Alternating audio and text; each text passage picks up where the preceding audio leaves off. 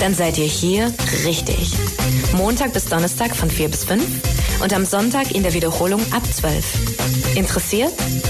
Mails unter plattform at freefm.de oder Ulm 938 6284.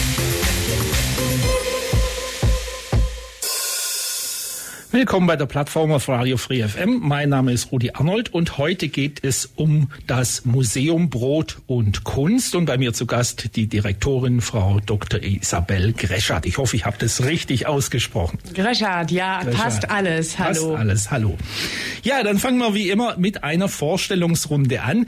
Gerne auch ausführlich. Ja, also ich äh, habe studiert in Münster, Kunstgeschichte vor allem und äh, nebenher ein bisschen evangelische Theologie, Romanistik, Pädagogik wusste dann, ich würde gerne im Museum arbeiten und war zunächst in Dresden als Volontärin. Das war wahnsinnig spannend. Ein paar Jahre nach der Wende, da prallten also zwei Kulturen aufeinander, Ost und West. Und äh, in den staatlichen Kunstsammlungen, wo ich gearbeitet habe, da, da war das auch personell ganz, äh, ganz eins zu eins abgebildet, weil 50 Prozent der DirektorInnen waren aus dem Westen, 50 Prozent aus dem Osten und da wurde viel diskutiert. Ähm, ja, war eine super Zeit. Danach bin ich nach Stuttgart gegangen als äh, stellvertretende Direktorin, also ziemlich schnell. Ähm, ja, sozusagen Karriere gemacht im heutigen Kunstmuseum. Das hieß noch, damals noch Galerie der Stadt Stuttgart. Mhm. Das ist doch am Schlossplatz. Das ist am Schlossplatz, ganz genau. Okay. Und äh, da war ich ein paar Jahre, bin dann nach Baden-Baden zur Sammlung Frieda Burda gegangen, die gerade äh, im Bau des Museums waren. Mhm. Also tolles Privatmuseum äh, mit dem Gebäude von Richard Meyer in der Lichtenthaler Allee. Also auch sehr schön und hochkarätig. Dann war ich ähm, ein Jahr ungefähr in der Schweiz, in Luzern und habe da für das Kunstmuseum ein Projekt gemacht, so ein Rechercheprojekt und bin von dann da nach Pforzheim gegangen, habe das Kulturamt geleitet und 2015 habe ich in Ulm angefangen, hier das Museum zu leiten, Museum Brot und Kunst, Forum Welternährung. Mhm. Zwischendurch habe ich noch drei Kinder äh, großgezogen, mhm. fast groß, also die jüngste, die wird jetzt 15. Ja. Äh, jetzt möchte ich nochmal auf das Studium zurückkommen. Äh, warum haben Sie sich eigentlich für Kunst und ja, Theologie, haben Sie gesagt, haben Sie auch ja, studiert. Ja. Warum haben Sie für das entschieden?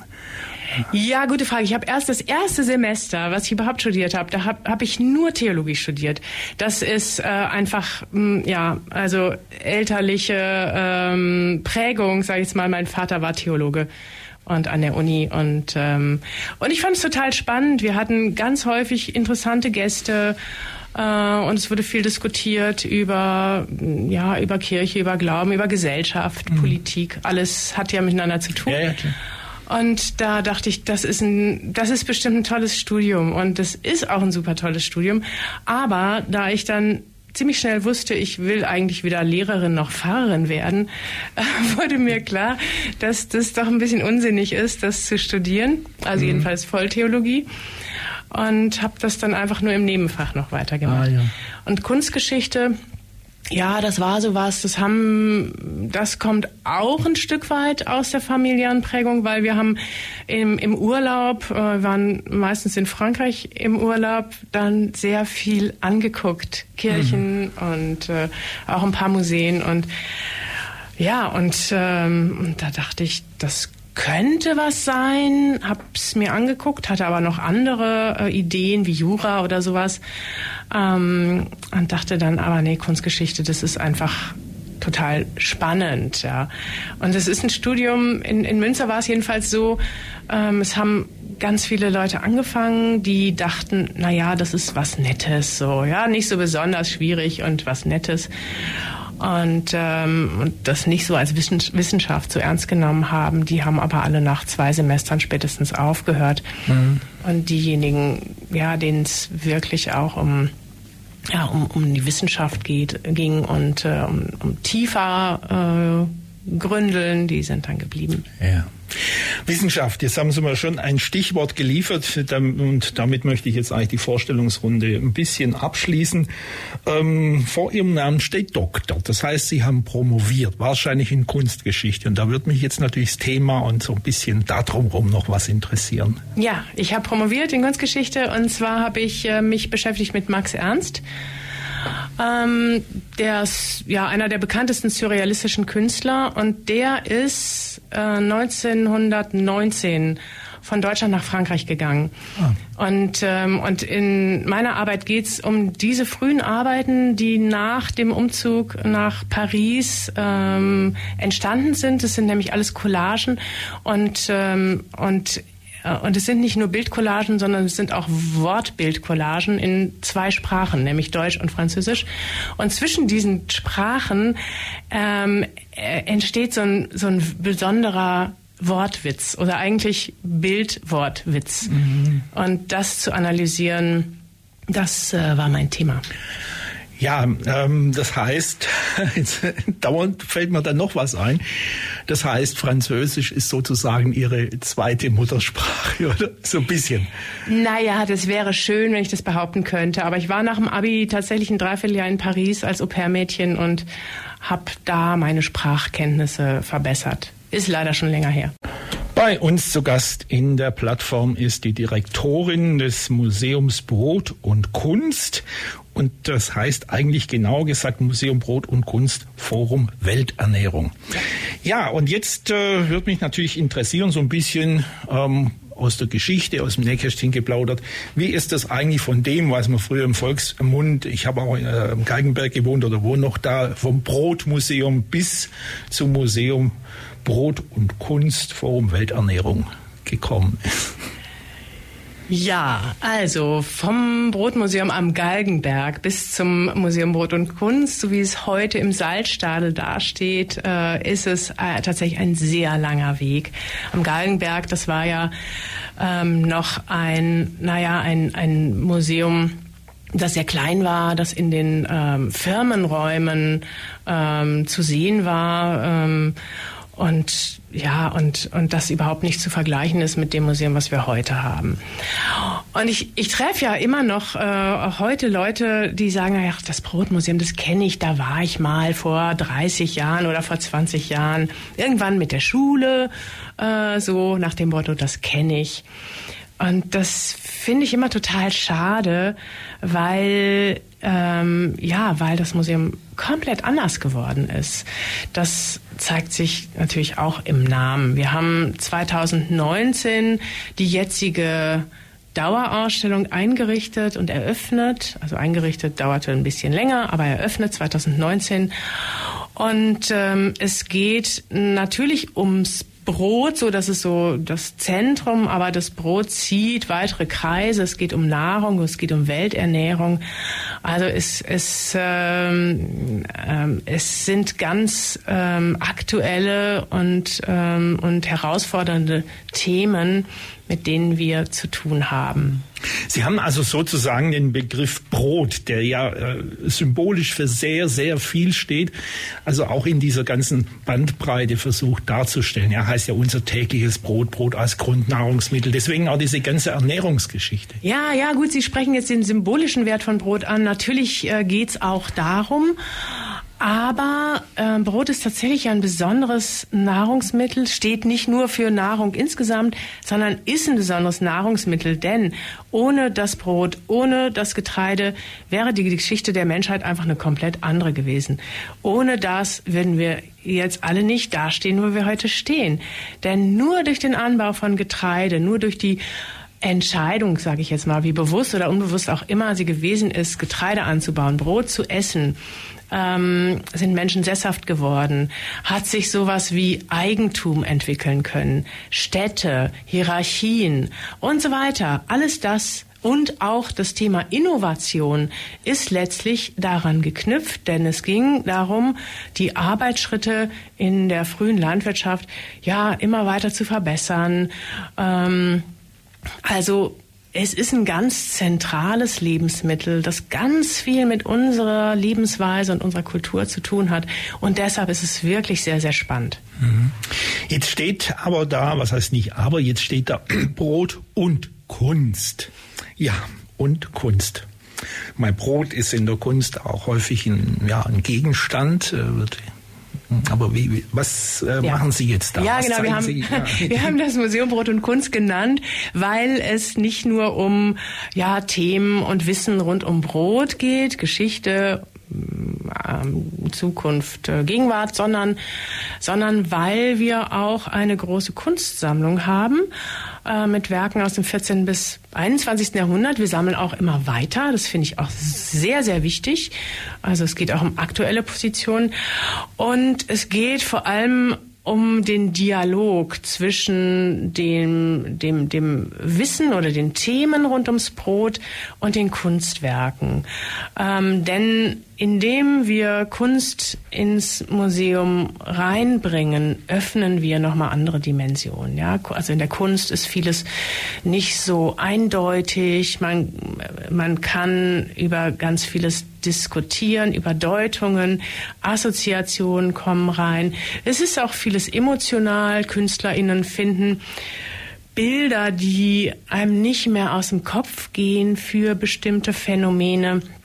Und damit ähm, ja haben wir ähm, ganz andere ähm, Möglichkeiten, über Themen nachzudenken, Impulse zu setzen, äh, ins Gespräch zu kommen. Also es ist viel offener, als ähm, wenn man wie in einem Technikmuseum oder so nur sagen würde, okay, wenn du auf diesen Knopf drückst, dann passiert das und das ähm, ja, oder ähm, das ist ja spannend an der Kunst, dass äh, ja, dass man darüber diskutieren muss, dass man das deuten muss, dass man, ähm, dass man sich mit Kopf und Herz äh, da als Betrachter einbringen muss. Jetzt haben Sie gerade auch wieder so ein Stichwort für mich geliefert: Bilder, die einem nicht aus dem Kopf gehen. Äh, ich brauche da mal Beispiele. Ähm, Bilder, die einem nicht aus dem Kopf gehen. Ähm, ja, gut. Wir haben zum Beispiel ein Kunstwerk von einer äh, amerikanischen Künstlerin Rona Pondick und, und das heißt Plums. Es sind Objekte, die wie große Pflaumen aussehen, aber auch wie ähm, Gebisse mit Haaren. Also das, das ist so ein, ein Bild, das ähm, irgendwie ganz ambivalent ist für, für viele BesucherInnen. Mhm. Ja, es hat so was Anziehendes, es ist farblich attraktiv, aber es ist auch abstoßend, weil man da denkt an Verwesung oder an was bleibt übrig vom Essen, ähm, denkt, also auch da gibt es ganz viele Möglichkeiten, das zu deuten. Aber es ist jedenfalls so ein, ein Bild, wo ganz viel drin steckt, ja. Mhm. Oder ein anderes Bild von Agnes Dennis, ein, ein Foto. Sie hat ein Landart-Projekt äh, Projekt gemacht in, in uh, New York.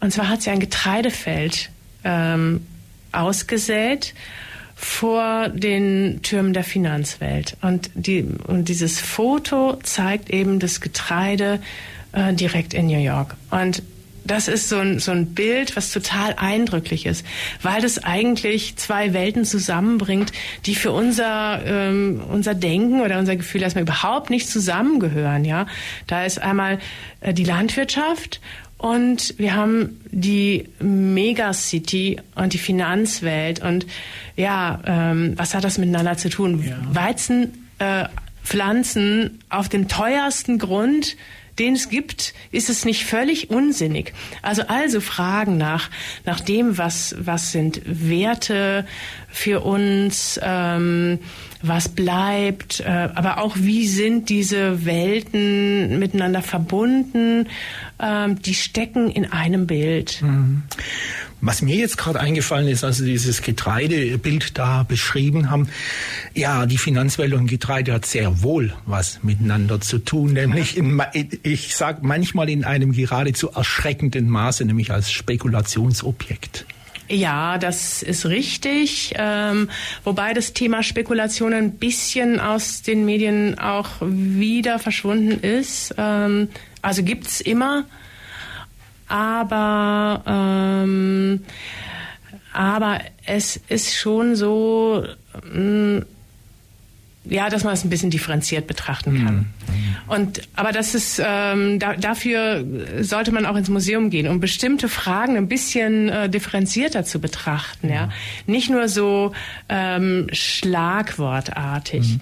Also ja. ja, für Wir gucken uns dauernd an und jetzt weiß jeder hier. Ja, ja für, für, für äh, Kleinbauern oder auch ähm, Konsumenten, äh, die arm sind. In anderen Ländern der Welt, im globalen Süden, ist es einfach total wichtig, dass Preise stabil sind. Ähm, es ist sogar wichtiger, dass Preise stabil sind, als dass sie niedrig sind. Und das passiert aber auch über die Börse. Mhm. Ja, warum sollte man ins Museum gehen und speziell ins Museum Brot und Kunstforum Welternährung? Weil das Thema Nahrung äh, und Welternährung und Ressourcen und Klima und was alles damit zu tun hat, wirklich jeden was angeht äh, und für jeden auch interessant ist. Und jeder ist irgendwie Experte, weil jeder isst und konsumiert und äh, kann sich also auch gleich einklinken. Ähm, außerdem ist es, ähm, ist es interessant, es ist unterhaltsam, es macht Spaß, glaube ich. Ähm, ja, und wir, mm, also wir möchten gerne, ich möchte gerne, dass die Menschen am liebsten mit mehr Fragen aus dem Museum rausgehen, als sie reingekommen sind. Also dass wirklich auch was äh, in Bewegung gesetzt wird. Also nicht, es ist, es ist kein Museum, in das, in das man reingeht und dann, und dann rauskommt und sagt, okay, jetzt weiß ich alles über das, die Geschichte des Brotes und welches Brot wo gegessen wird oder sowas.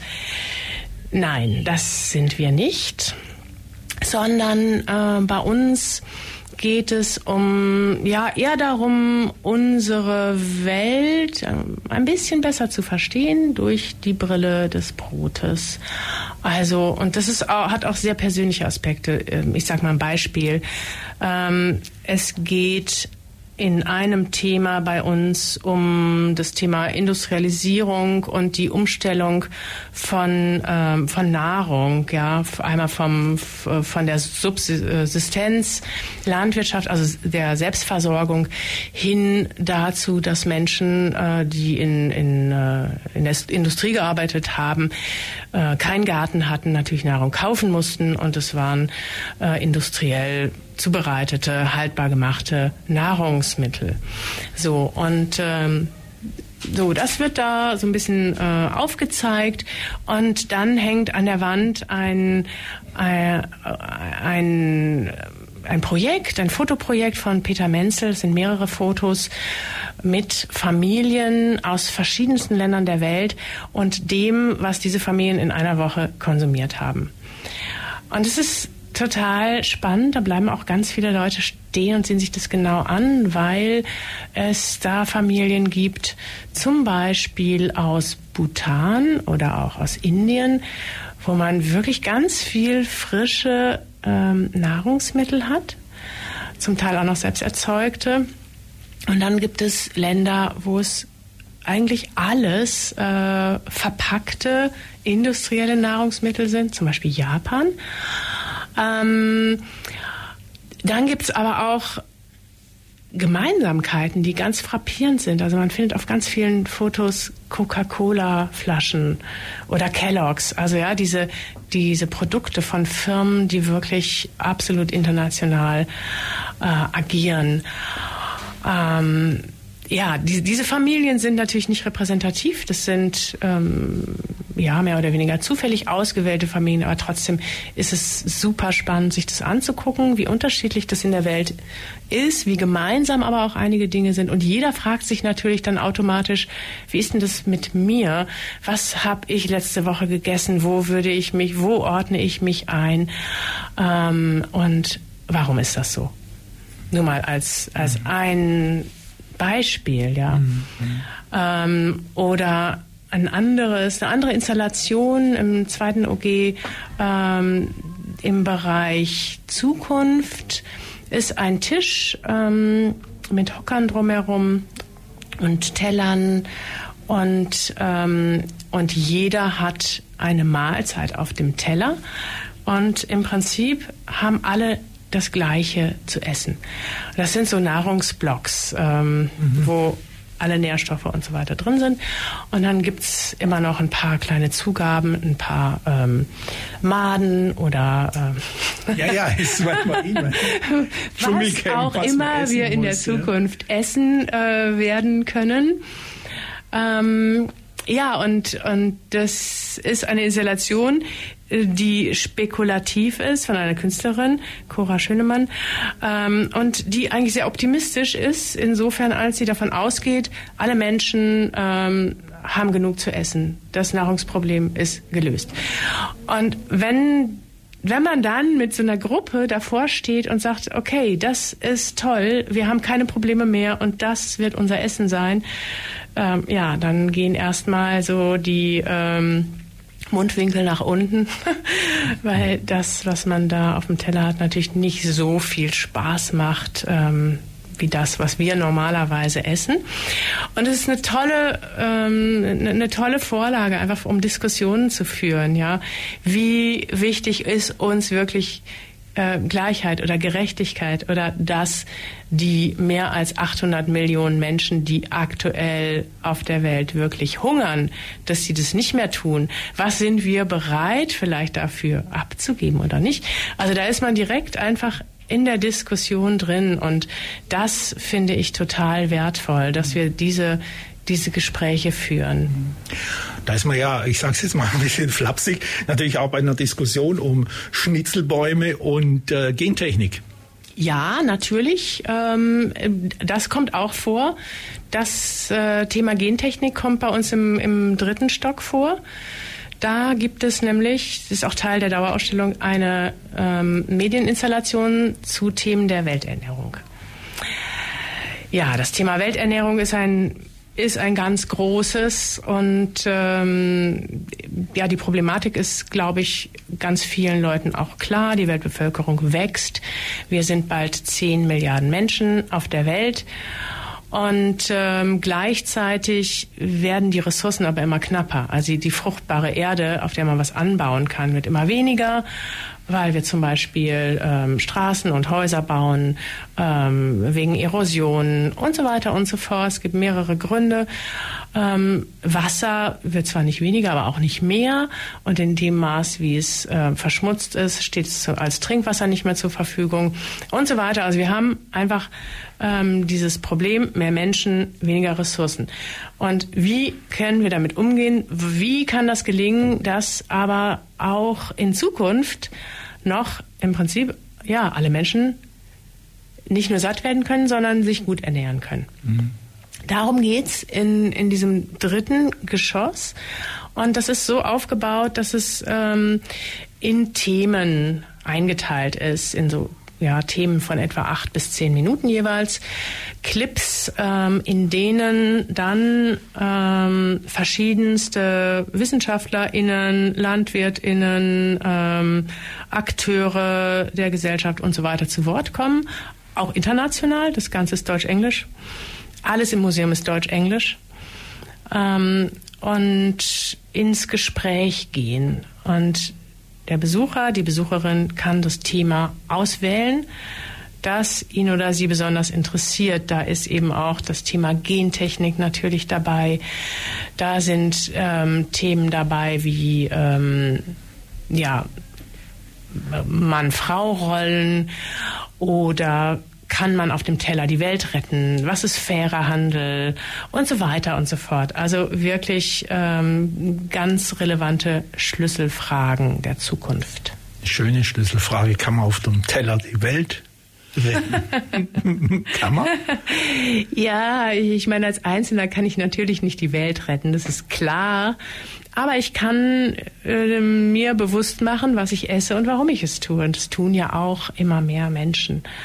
Und das ist gut so, weil es eben nicht egal ist, was ich konsumiere, sondern weil ich ja Teil bin äh, der ganzen Konsumgesellschaft und ähm, indem ich vielleicht Dinge anders mache, ähm, konsumiere ich nicht nur anders, sondern ich sende auch andere Signale an meine Umwelt. Mhm. Hm, mir fällt jetzt gerade, das ist so eine kleine Nebenfrage, Nebenschauplatz, aber für ein Museum doch wichtig.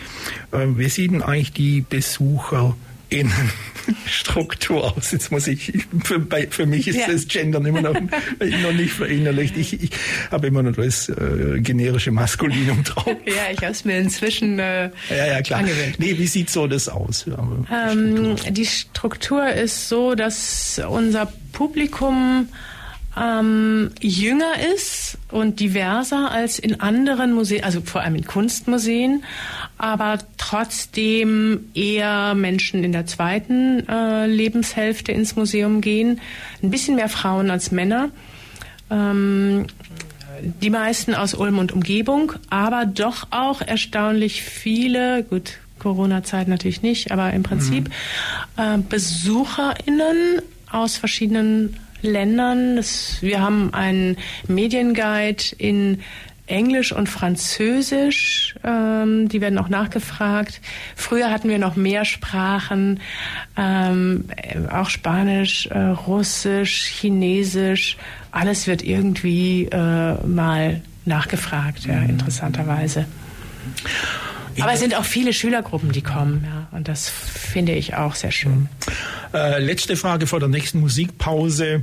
Ähm, haben Sie auch äh, Kontakte oder Zusammenarbeit mit anderen Museen? Also also Kontakte natürlich sowieso, Schon, aber, aber klar, auch, auch, Zusammenarbeit, immer mal wieder projektbezogen. Also wir haben die Ausstellung Future Food, die wir 2001 gezeigt haben, ähm, im Prinzip in verwandelter Form aus dem Hygienemuseum in Dresden übernommen. Ah, ja.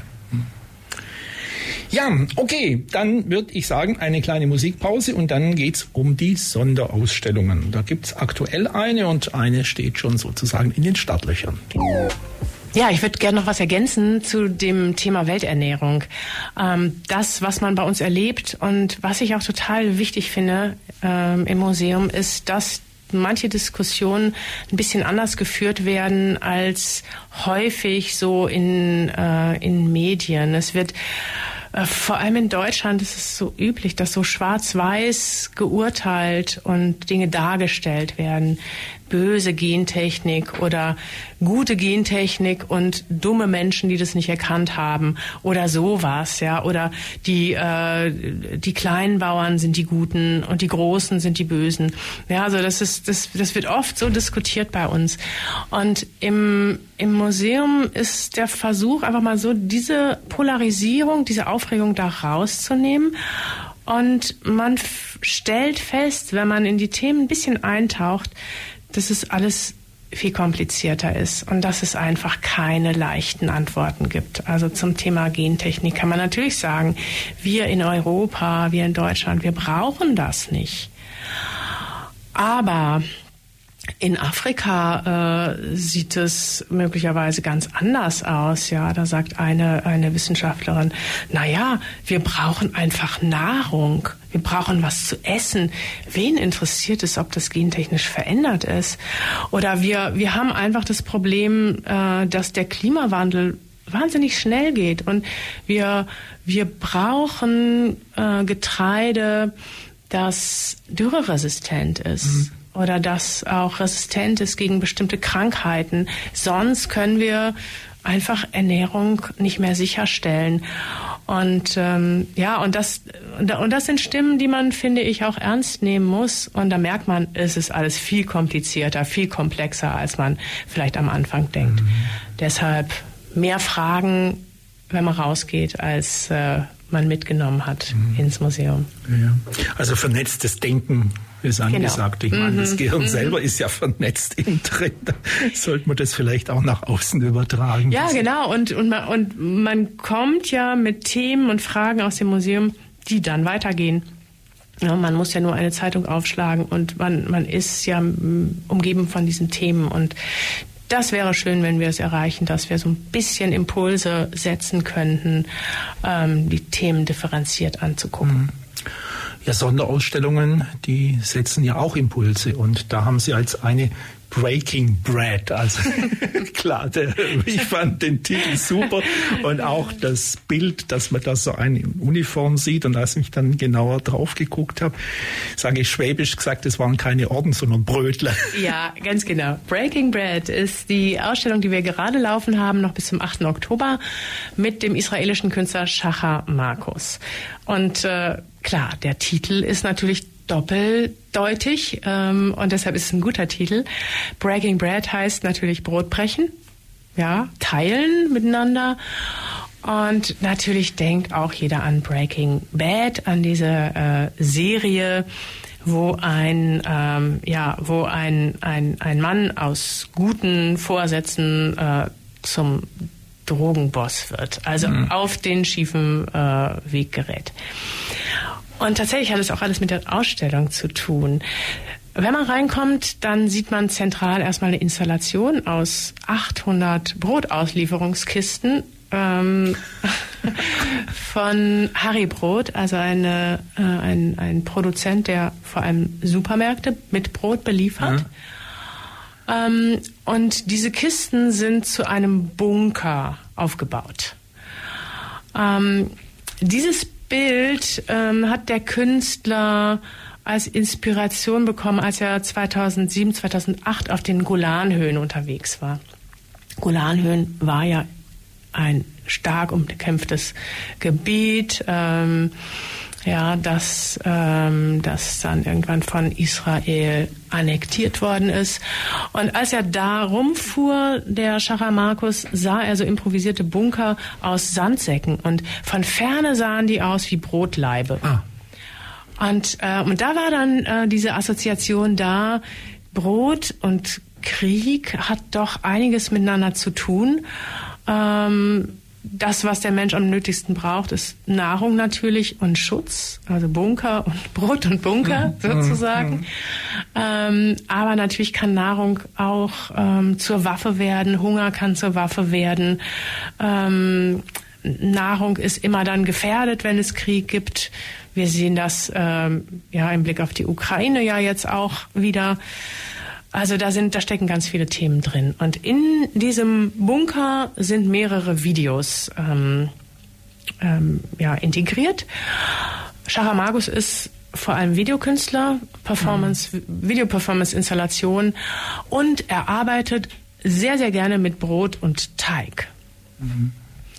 Und natürlich auch, weil da, weil da ganz viele Assoziationen drinstecken, aber einfach auch, weil Teig ein tolles ähm, Material ist. Ähm, also er hat es mal erzählt, er hat einen Riesenklotz Teig, 100 Kilo gehabt, damit hat er gearbeitet, hat er es in, in einen Raum gestellt und am nächsten Tag kam er in den Raum und der Teig war in alle Richtungen gelaufen. Also mhm. ne, es ist eben, es ist ein formbares Material, es ist unfertig, aber es ist irgendwie auch lebendig und eigenwillig. Und deshalb ist es so toll, damit zu, zu arbeiten für den Künstler. Und er bearbeitet daran tatsächlich existenzielle Fragen wie eben Nahrung und Krieg. Dann gibt es noch eine moralische Stimme dazu.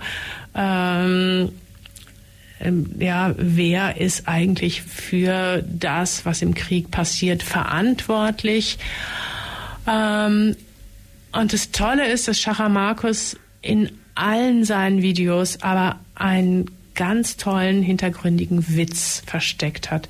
Also es macht trotz der Schwere dieser Themen immer Spaß zuzugucken. War der eigentlich in Ulm? Ja, der war in Ulm zur Eröffnung, hat auch eine Live-Performance gemacht. Ah, ja. Auch äh, lustig ähm, äh, auf dem Platz hinter Museum hat er ähm, Pflanztöpfe genommen, mit Erde gefüllt und dann sah, also ähm, ähm, ja, Körner von äh, Dinkelkörner hat er in den Mund genommen und damit äh, die Pflanztöpfe äh, mit, mit Samen bepflanzt und da und dann an Zuschauer verschenkt und ähm, das war ja damit ein ein, ein Lebewesen, eine lebende Pflanze, die da entsteht mit der DNA des Künstlers, also zugleich ein signiertes Kunstwerk. Hat er total toll äh, inszeniert. Das äh, war äh, sehr spannungsgeladen, wie er das gemacht hat. Performance Art. Ich liebe sowas. Okay, ja, dann steht ja schon an. Wollen Sie zu dem Thema noch was sagen? Nicht, dass ich Sie jetzt wieder abwürge wie vorher. Sondern, äh ähm, ja, also vielleicht nur noch ganz kurz. Es, es geht eben, wie gesagt, nicht nur um Krieg, sondern es geht auch um in einem Video, das speziell für Ulm entstanden ist, das heißt The Baker. Da, äh, das, das ist so ein Film im Film in Endlosschleife und letztlich geht es da um die Frage eines sinnvollen Lebens. Wie gestaltet man sein Leben sinnvoll? Also es geht in, in jedem Video um existenzielle Fragen, aber auf verschiedenen Ebenen. Also es macht total Spaß zuzugucken. Nahrung wird oft als Lebenselixier gesehen und Lebenselixier, das ist auch der Titel der Ausstellung, die jetzt in den Startlöchern steht. Ja, was haben wir da zu erwarten?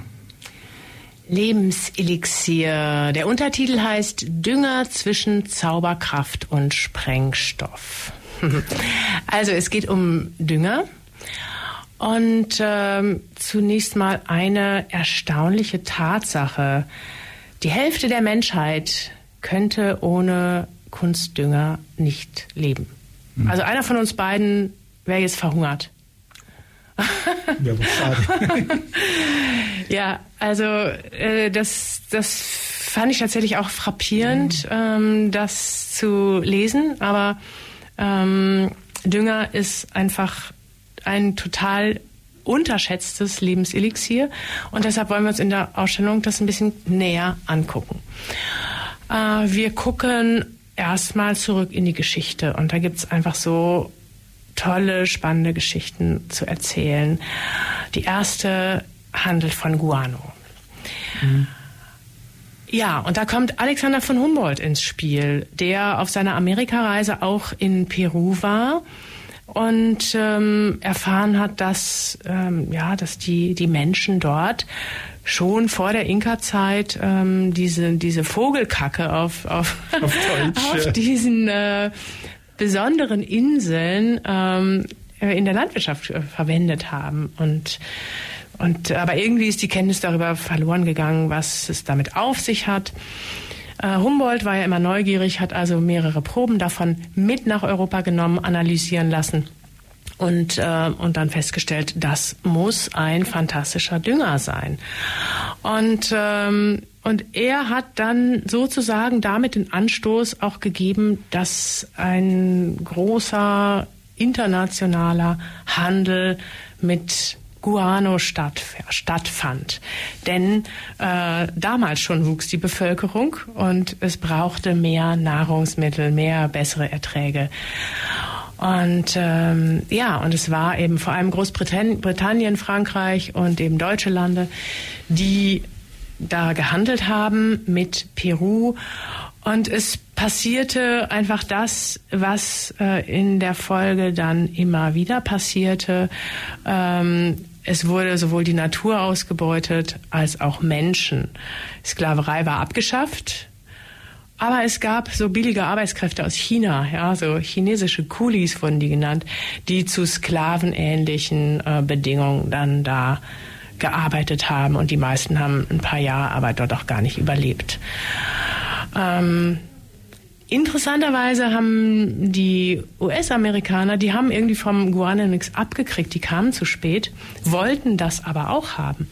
Und die haben dann einfach entschieden, ähm, ja, das ist einfach ein Gesetz, das sie erlassen haben, ähm, dass jede vermeintlich oder wirklich unbewohnte Insel, auf der man Guano-Vorkommen finden würde, die gehört einfach äh, den USA. Mhm. So, ja. so einfach ist das ja, genau. Und äh, ja, und tatsächlich befinden sich von diesen Inseln heute noch einige äh, in US-amerikanischem Besitz. Also so äh, fängt es an. Dann äh, gibt es eine weitere, natürlich total spannende Geschichte, ähm, dann mit der Erfindung der Ammoniaksynthese, also dieses Haber-Bosch-Verfahrens ähm, zur Herstellung von Kunstdünger. Also da ging es darum, Stickstoff, was in der Luft einfach ganz viel vorhanden ist, aber von Pflanzen normalerweise nicht aufgenommen werden kann, verfügbar zu machen für die Pflanzen.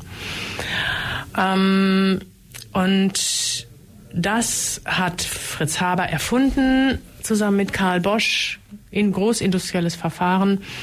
Und er hat das erfunden am Vorabend des Ersten Weltkriegs. Nun muss man wissen, dass der Grundstoff von Kunstdünger auch der Grundstoff ist von Munition und Sprengstoff.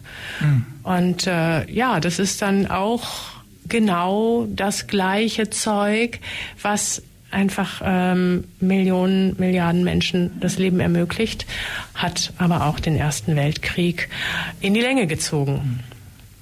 Ähm, und heute ist Düngemittel eben Sprengstoff ganz anderer Art. Wir diskutieren über Umweltfragen. Ähm, Kunstdünger wird hergestellt unter Einsatz enormer Mengen fossiler Energie. Ähm, und es gibt weitere Umweltprobleme, ähm, ja, die wir alle kennen, glaube ich. Und dann ist in der Ausstellung die Frage, wo stehen wir heute? Welche Ideen gibt es äh, für die Zukunft, um zum Beispiel mit erneuerbaren Energien Dünger herzustellen ähm, oder aus Kläranlagen ähm, Nährstoffe zurückzugewinnen? Das ist jetzt ein großes Thema. Ähm, ja, dazu wird es einige äh, Projekte geben, die wir vorstellen. Und natürlich gibt es auch einige künstlerische Positionen, ähm, sehr spannende künstlerische Positionen. Zum Beispiel sehen wir eine Installation von Steiner und Lenzlinger äh, mit Kunstdünger und Farbstoff und ähm, ja, man hat einen gedeckten Tisch mit ähm, ja mit einer grünen Suppe, die während der Ausstellung sich verändert und äh, es, es wird erst so ein grüner Brokkolo, Brokkoli draus. Also es, es, äh, diese Suppe wird immer größer und größer und größer und wächst über den Teller und über den Tisch. Mhm. Also das ist so, ja, die Frage, wächst uns dieses ganze Thema vielleicht über den Kopf und macht sich selbstständig. Aber wir kehren auch die Perspektive einmal um und sehen ähm, äh, Werke von Diana Scherer, nämlich Wurzeln. Also das heißt, da gucken wir sozusagen mit Pflanzenaugen. Die Wurzeln bewegen sich ja immer dahin, wo Wasser und Nährstoffe sind. Und da kann man mal nachvollziehen, ähm, ja, wie es den Pflanzen damit geht. Okay. Ja, leider sind wir jetzt am Ende der Sendung. Ich hätte noch so viele Fragen und ich glaube, ja. wir können ja mindestens eine halbe Stunde, wenn nicht eine ganze Stunde weitermachen. Stunden. Eine Stunde oder Stunden. Ja, ich hoffe, euch hat jetzt die Sendung gefallen und ihr seid motiviert ins äh, Museum Brot und Kunst Forum Welternährung zu gehen. Und wenn ihr euch im Internet informieren wollt, die Adresse ist ganz einfach. Das www braucht man nicht mal, sondern Museum Brot und Kunst zusammengeschrieben.de. Tja, Frau Dr. Grischat, ganz herzlichen Dank, dass Sie da waren. Es war eine super spannende Sendung. Ich habe wieder was gelernt und wenn ich was gelernt habe, war es okay. Dankeschön fürs Kommen. Ich danke. Es hat Spaß gemacht. Das war die Plattform bei FreeFM. Mein Name ist Rudi Arnold. Tschüss, bye bye, macht's gut. Das war die FreeFM-Plattform auf der 102,6. Vergangene Sendungen gibt's zum Nachhören auf freefm.de slash Programm slash Plattform.